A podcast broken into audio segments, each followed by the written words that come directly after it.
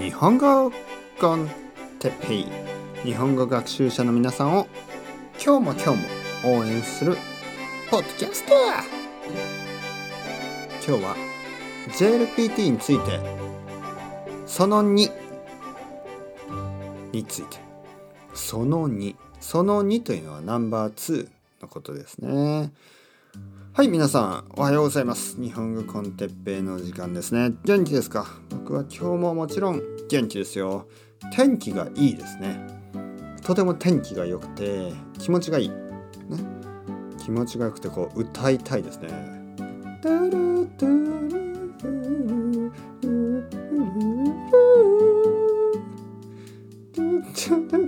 この歌好きですか皆さんまあ僕はまあ好きですよとてもあの朝っぽい、ね、朝みたいなこういいメロディーですよね。ねこうあの朝コーヒーを飲みながら、ね、あの聴くような音楽ですね。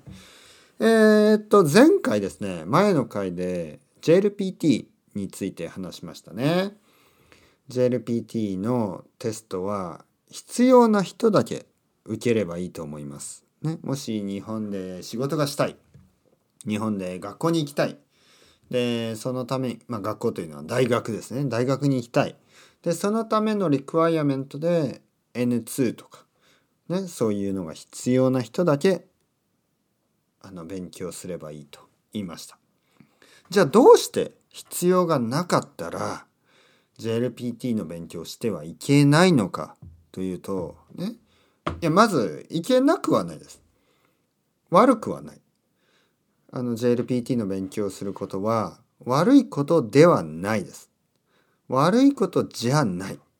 だけど、あの、あまり効果的な日本語の勉強方法ではないです。まず皆さんの目的がですね、目的が日本語を話したいという人の場合、その場合はあまり効果的じゃないです。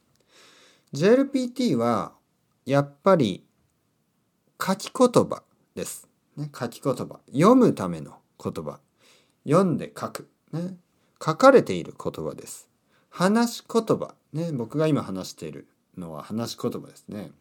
話し言葉じゃないです。だから、もし皆さんがですね、たくさん本を読みたい。そういう場合は JLPT は、まあ、助けます。ね、それを助けてくれる。だけど、皆さんがもし友達とね日本人の友達と日本語を話したい、まあ、そういうモチベーションの場合はまあたくさん聞いてたくさん話す方がいいですね。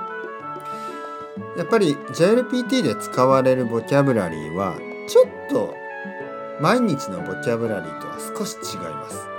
JLP JLPT で使われる文法はちょっと毎日の文法とは違います。ね、少しもう少し、ね、もう少しフォーマルな単語が多い。もう少しフォーマルな文法が多いです。なので皆さんがカジュアルなね、えー、日本語を話したい。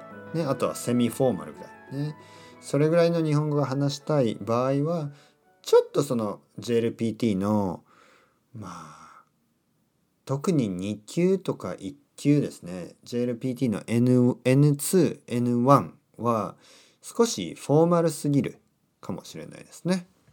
というわけで必要な人はいいと思います。必要じゃない人はもう少しリラックスして、えー、まあ会話とか、ね、をメインに勉強した方がいいと思います。